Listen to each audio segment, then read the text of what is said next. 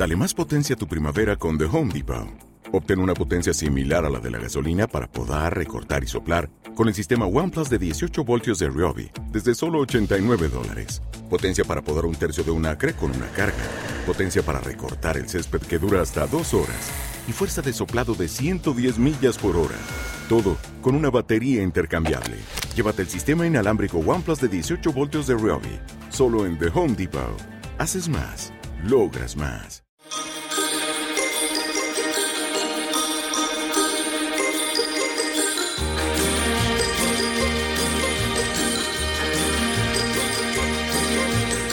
Consultorio de fondos.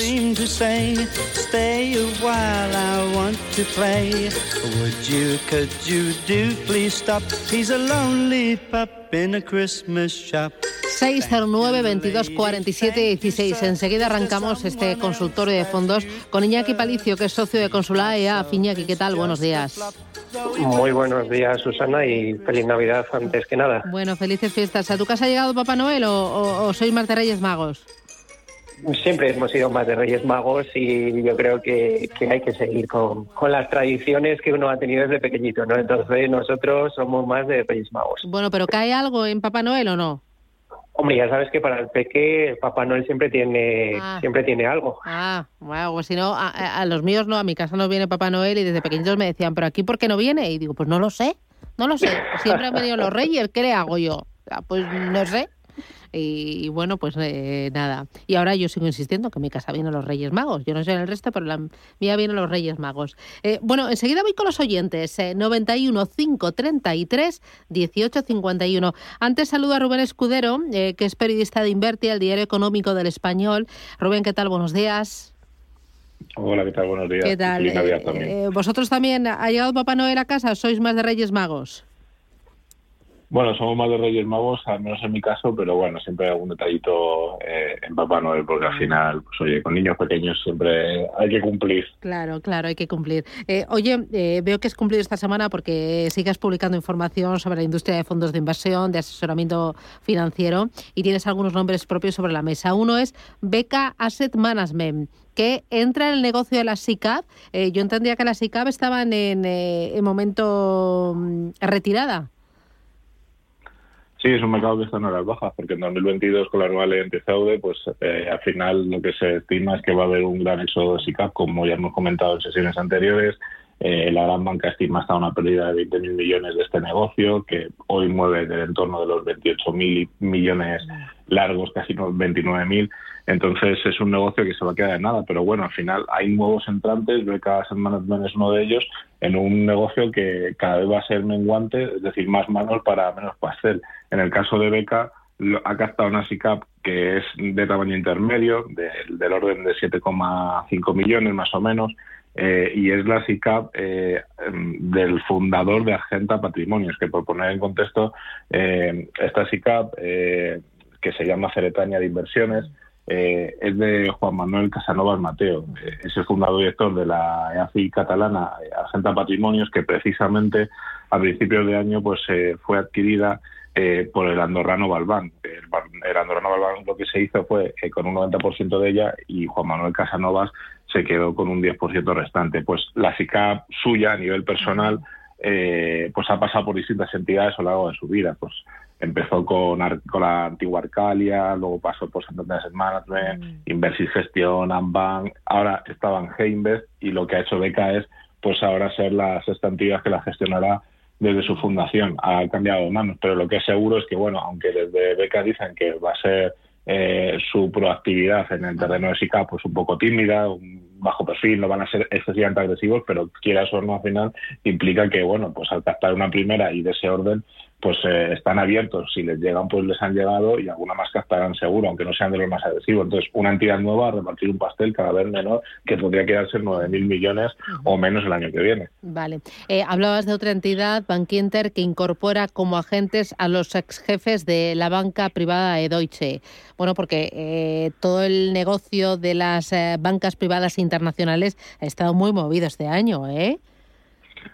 Ha estado muy movido y seguirá movido el año que viene. La verdad es que otras mm, temporadas había como rachas, había ciclos que hablábamos de fichajes, de operaciones, pues después del verano, pero es que este año mm, todas las semanas casi ha habido movimientos en banca privada. Y lo cierto es que eh, tanto Bank Inter como Deutsche han sufrido cambios recientemente. Eh, Bank Inter, pues cambios, digamos, habituales, porque es un banco acostumbrado a hacer pequeños reajustes internos dentro de su estructura, dentro de su cúpula, pero en el caso de Deutsche, cambios más grandes eh, hace unos días se comentó pues eh, el nombramiento del fichaje de Íñigo Martos, que venía de Credit Suisse como consejero delegado de su, eh, de su filial en España, quien trabajará con Borja Martos, su hermano, que es el responsable de banca privada de Deutsche. Y esto ha generado pues, algunas desavenencias internas entre los antiguos equipos, entre los nuevos equipos, una reorientación del segmento de banca privada que otros bancos intentan aprovecharse. En este caso, Bank Inter.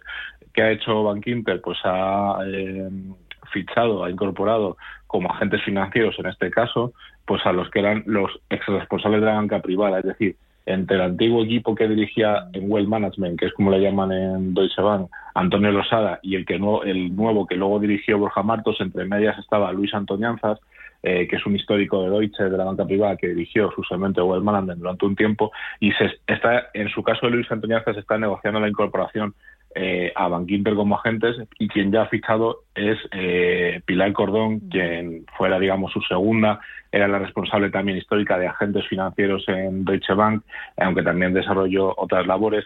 Eh, y en el caso de Pilar Cordón ya sí que ha fichado. ambos estarán dando este servicio a través de una sociedad que han constituido para el caso, que es Augusta Planificación Patrimonial, y su patrimonio, el patrimonio de sus clientes es un patrimonio pues bastante, bastante elevado, porque aunque parten de clientes con un millón de euros hacia arriba, el patrimonio que tienen los clientes es de 5 millones, con lo cual son dos fichajes, una vez se termine de cerrar el de Luis Antoñanzas eh, y el de Pilar Cordón, pues bastante de renombre, pues eso, en un sector que está movido, que ha estado movido todo este año y que va a seguir estándolo. Entonces, bueno, pues algunos cambian y en Río Revuelto pues siempre hay ganancia de pescadores, como dice el refrán. Mm, eh, oye, y eh, otra entidad para terminar es Tresis, eh, que se quiere adelantar a la Unión Europea y hacer las preguntas del Green MIFID antes del próximo mes de agosto. Cuéntame esto que es del Green MIFID. Bueno, pues eh, ya sabéis pues, que la Unión Europea en temas de sostenibilidad, de factores eh, medioambientales, sociales, de gobernanza corporativa es líder, es la región yo creo que líder en este sentido, ha hecho una digamos, estructura normativa que va camino de potenciar todo este tipo de inversiones y la incorporación de estos factores a los procesos generales de inversión y corporativos de las empresas, en especial de las empresas de servicios de inversión. Y, por ejemplo, o bueno, o en concreto, a partir del 2 de agosto de 2022, en el test de idoneidad eh, que está bajo MIFID, que MIFID no deja de ser la directiva que recoge o que engloba los instrumentos financieros en Europa, pues este test de idoneidad eh, tendrán que, meter a partir de 2 de agosto unas eh, cuestiones extra. Es decir, los asesores financieros a sus clientes tendrán que preguntarle a partir de esa fecha sobre sus preferencias de sostenibilidad, si quieren invertir pues de acuerdo a, una serie de puntos y entonces los eh, clientes que respondan pues tendrán que decir sí, no, de esta forma o de aquella otra. Con esas respuestas los asesores financieros, las entidades tendrán que adaptar su propuesta de inversión eh, para que para cumplir, eh, para satisfacer tales inquietudes de sostenibilidad. Aparte de las financieras clásicas, estas extrafinancieras. Entonces, eh, la fecha mm, donde esto será obligatorio será el 2 de agosto de 2022, pero Tresis, en una entrevista que tuvo con nosotros su directora general de inversiones y productos, Silvia García Castaño, nos comentaba que ellos quieren anticiparse a ese 2 de agosto, si es posible, no significa que vayan a hacer seguro, si es posible, eh, introduciendo pues eh, este test verde, este test complementario de Green MIFID antes de agosto.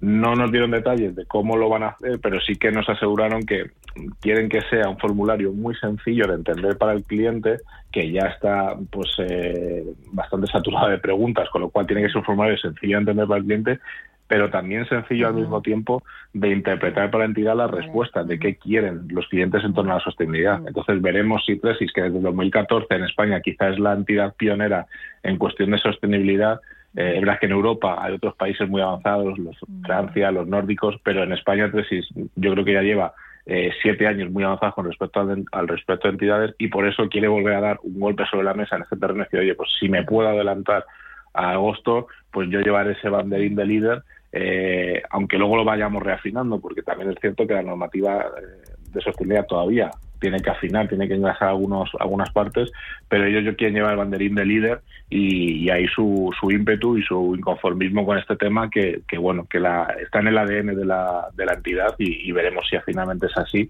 y los clientes pueden decir, oye, nosotros somos los primeros que respondemos en España a este test. Muy bien, pues eh, Rubén Escudero desde Invertia, muchísimas gracias por ponernos al día y contarnos cómo está la industria y, y ya cómo, cómo va a terminar este año 2021. Muchísimas gracias, cuídate mucho, que tengas feliz semana.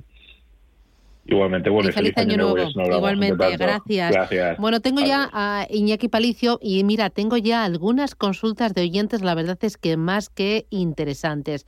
Dice, eh, buenos días desde Barcelona para la consulta de fondos de inversión. ¿Qué opina del nuevo fondo Allianz Global Cyber Security? Estoy desde octubre y con ganancias. Gracias.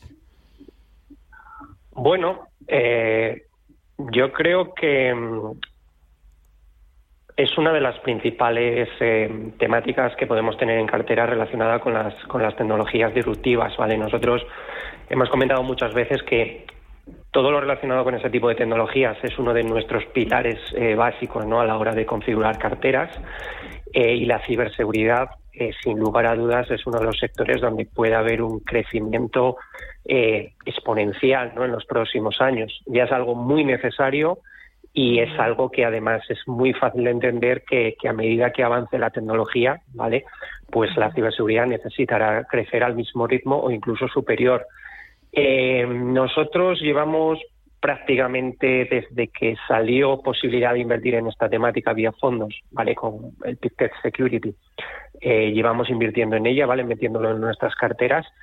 Eh, y, lo dicho, o sea, quizás el, el, fondo nuevo de Allianz pues todavía tiene muy poquito recorrido como para poder hacer una valoración o comparar ¿no? si es quizás la mejor alternativa o, de las mejores que pueda haber.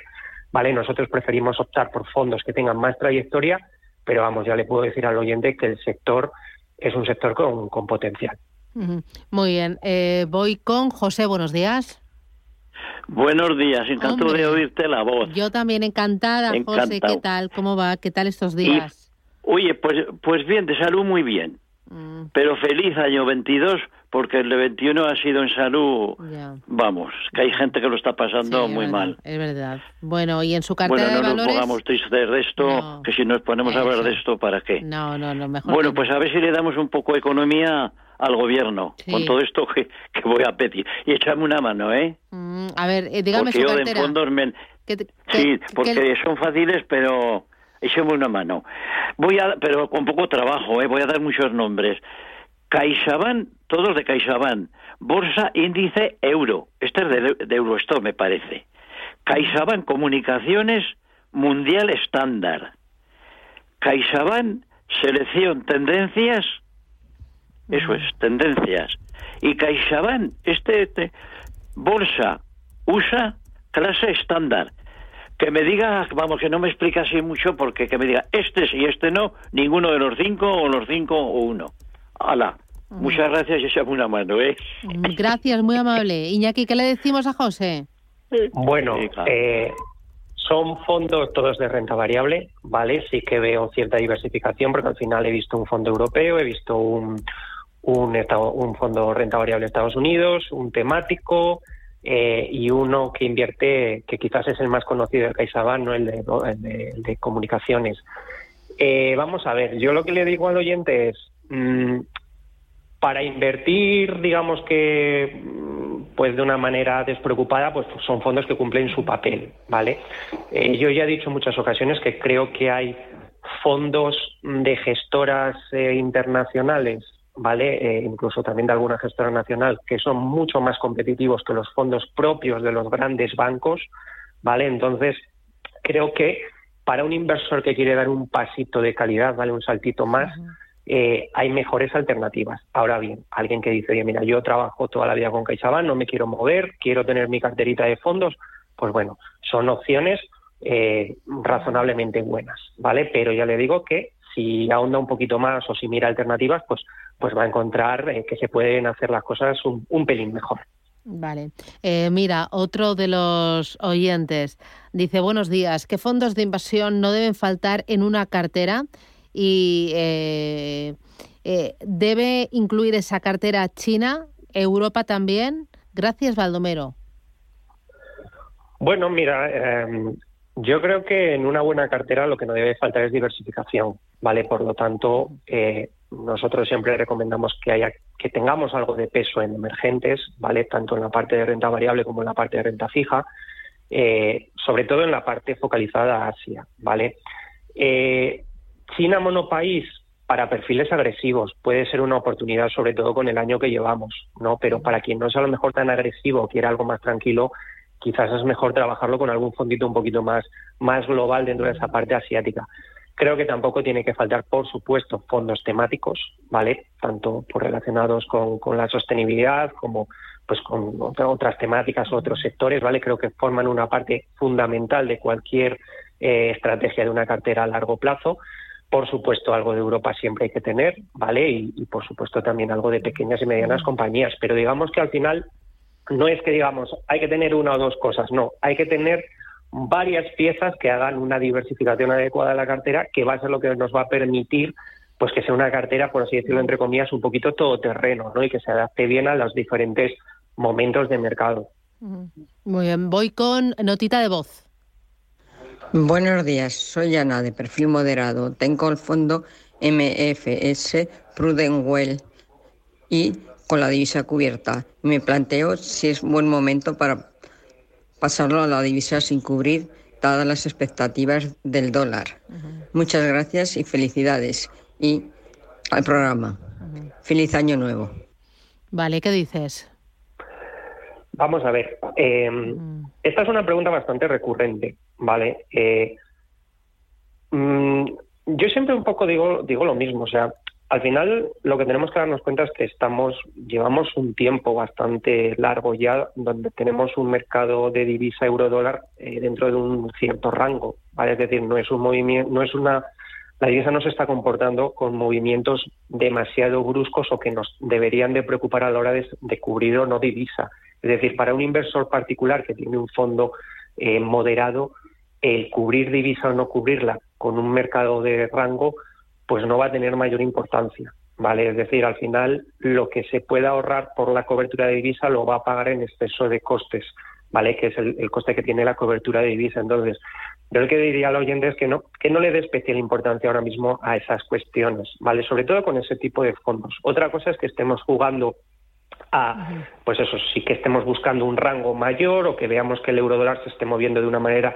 muy agresiva, pero al final lo que estamos viendo es que pues eso, estamos más o menos, cuando no estamos en 1.12 estamos en 1.13, cuando no a lo mejor caemos en 1.10, pero que no son movimientos lo suficientemente significativos como para andar con ese juego de ahora cubro divisa, ahora no, porque al final en, en costes o en, el tiempo que tardamos en hacer esos cambios, pues se nos puede ir más oportunidad que en, que en lo que realmente nos estamos ahorrando con la, con la divisa, ¿no?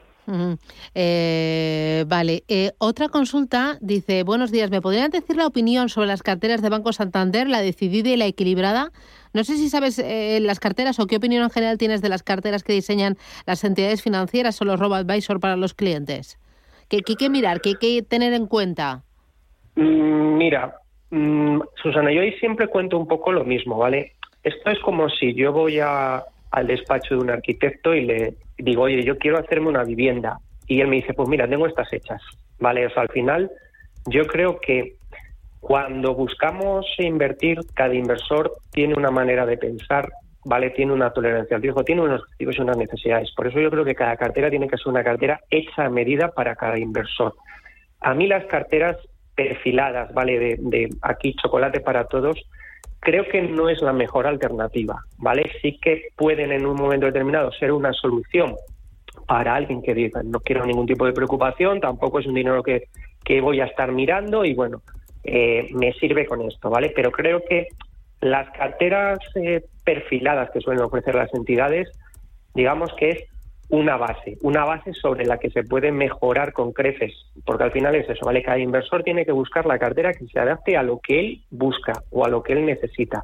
Y eso se lo va a dar una cartera hecha a medida. Al final todas las entidades tienen también eh, tienen productos con los que se puede uno crear su cartera o contar con un asesor que le ayude a crear esa cartera, ¿vale? Pero yo al final el tema eso de las carteras perfiladas lo veo algo como demasiado básico para el mundo en el que estamos, ¿no?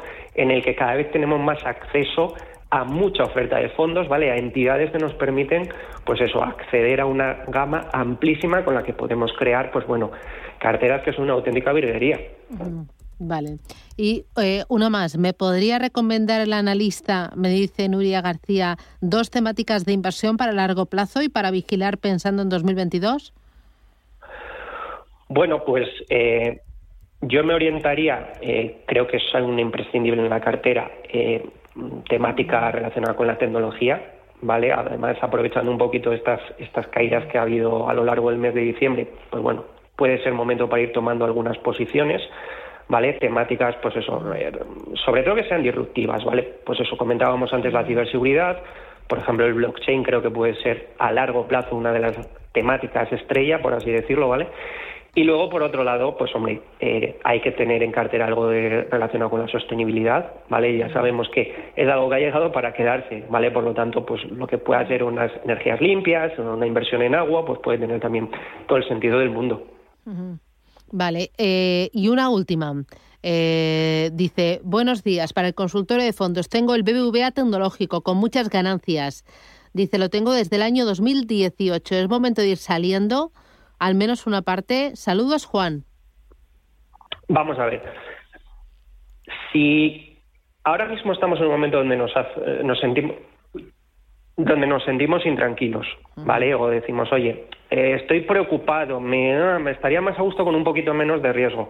Pues hombre, hacer un poquito de caja nunca va a ser malo, ¿vale? Ahora bien, a largo plazo, que es una temática que tiene sentido, ¿vale? Es una temática que creemos que va a seguir funcionando, por lo tanto, yo sería un fondo que mantendría con esa visión medio-largo plazo, ¿vale? Otra cosa, ya te digo, es como a corto plazo nos podamos sentir, si a lo mejor estamos demasiado intranquilos, eh, no estamos cómodos con cómo está el mercado, pues hombre, sí que podríamos valorar hacer un poquito de caja, ¿vale? Pero bueno, ya te digo que sería algo más de sensación corto plazo.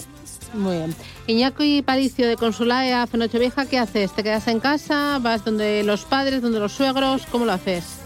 Pues mira, voy a voy a casa de los suegros eh, a pasar la, noche vieja y, nada, pues eh, tranquilito, ¿vale? Vamos a ser muy poquitos porque al final ya, ya ves cómo están las cosas, cómo se han vuelto a poner, eh, pero bueno, sí que creo que, es importante que, que, bueno, dentro de lo que cabe y con toda la seguridad del mundo, pero sí que por lo menos se celebre la, noche vieja y es, lo suyo. Sí, pues eh, nada, Iñaki Palicio desde Consulada Muchísimas gracias por acompañarnos este lunes, por acompañarnos durante todo el año. Un auténtico placer. Cuídate mucho y feliz año nuevo. Felices fiestas. gracias. igualmente, Susana, un abrazo. Adiós, Hasta luego.